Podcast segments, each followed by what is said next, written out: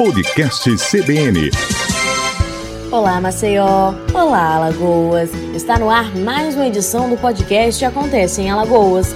E eu, Emanuele Borba, estou com você para mais um episódio, trazendo informações sobre o que você precisa saber quanto ao país, assim como o que acontece em Alagoas.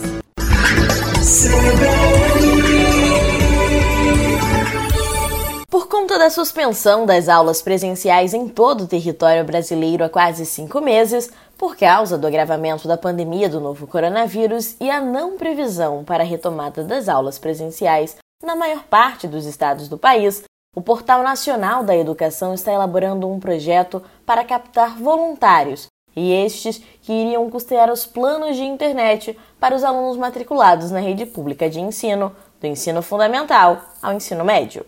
Para ser voluntário do projeto Educanet, os interessados devem preencher um formulário com as informações sobre quanto se pode arcar e o durante o período que pode ser contribuído.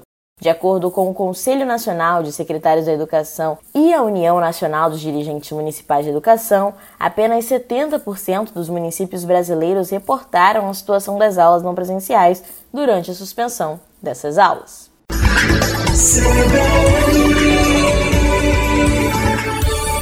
Mais de 125 mil trabalhadores rurais alagoanos podem ter abatimento na tarifa de energia, mas ainda não são cadastrados no programa Tarifa Rural, segundo o levantamento feito pela Equatorial Energia de Alagoas. As unidades inscritas podem ter descontos de até 24% na conta de luz.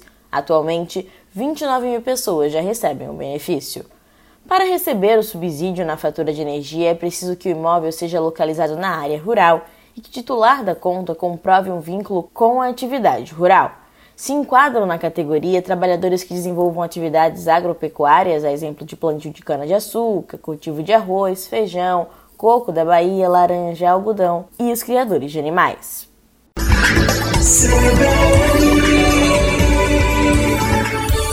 A Federação Nacional dos Trabalhadores em Empresas dos Correios e similares decidiu entrar em greve Segundo a entidade, não há prazo final para essa paralisação estatal, que começou às 22 horas da última segunda-feira.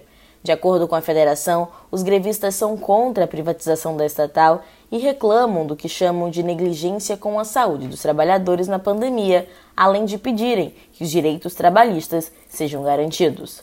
A entidade afirma que desde julho os sindicatos tentam dialogar com a direção dos Correios sobre esses pedidos, o que, segundo eles, não aconteceu.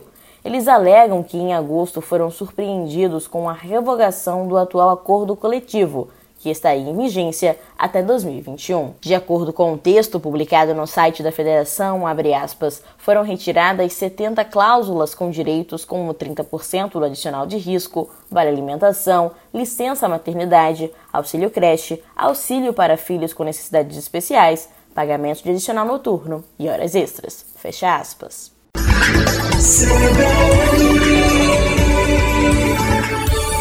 O epicentro da pandemia de Covid-19 em Alagoas deixou de ser Maceió e passou a ser Arapiraca. Isso quer dizer que a incidência de novos casos da doença na cidade do Agreste é maior que na capital. O alerta foi divulgado no final da segunda-feira pelo Observatório Alagoano de Políticas Públicas para enfrentamento da Covid-19, formado por um grupo de pesquisadores da Universidade Federal de Alagoas. O relatório aponta que o Estado manteve a tendência de redução de novos casos e óbitos ao longo da 33ª semana epidemiológica. Apesar da queda, o levantamento indica uma expansão nas tendências de alta de novos casos e em óbitos em relação à última semana. Oito regiões apresentaram um aumento de casos, havendo uma expressiva expansão territorial de tendência dessa alta em relação à semana anterior, que havia registrado aumento apenas em uma região.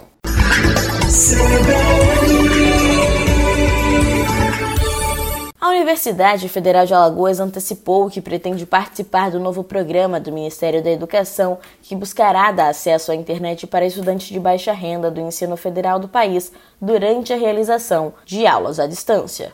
Os detalhes devem ser divulgados nesta terça-feira. Além da unidade, o Instituto Federal de Alagoas também deve participar da iniciativa. O IFAL, contudo, não tem previsão de quando dará mais detalhes sobre essa execução. O programa, divulgado no fim da segunda-feira pelo ministro da Educação, Milton Ribeiro, concretizou licitações com três operadoras brasileiras para fornecer chips com conexão à internet aos estudantes que têm renda familiar entre meio salário mínimo e um e meio salário mínimo. Em Alagoas, o serviço deve ser prestado pelas telefônicas Claro e Oi. Para os alunos que já têm acesso à internet, um bônus de dados será fornecido. A franquia vai variar de 5 a 40 GB ao mês, com a estimativa de que um aluno gaste, em média, 20 GB para acessar todos os conteúdos educacionais e participar ao vivo das aulas remotas.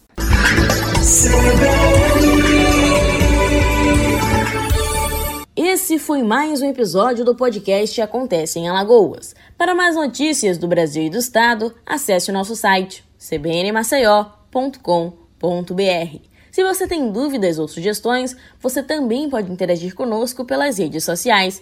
É só pesquisar por CBN Maceió ou Acontece em Alagoas. Até a próxima!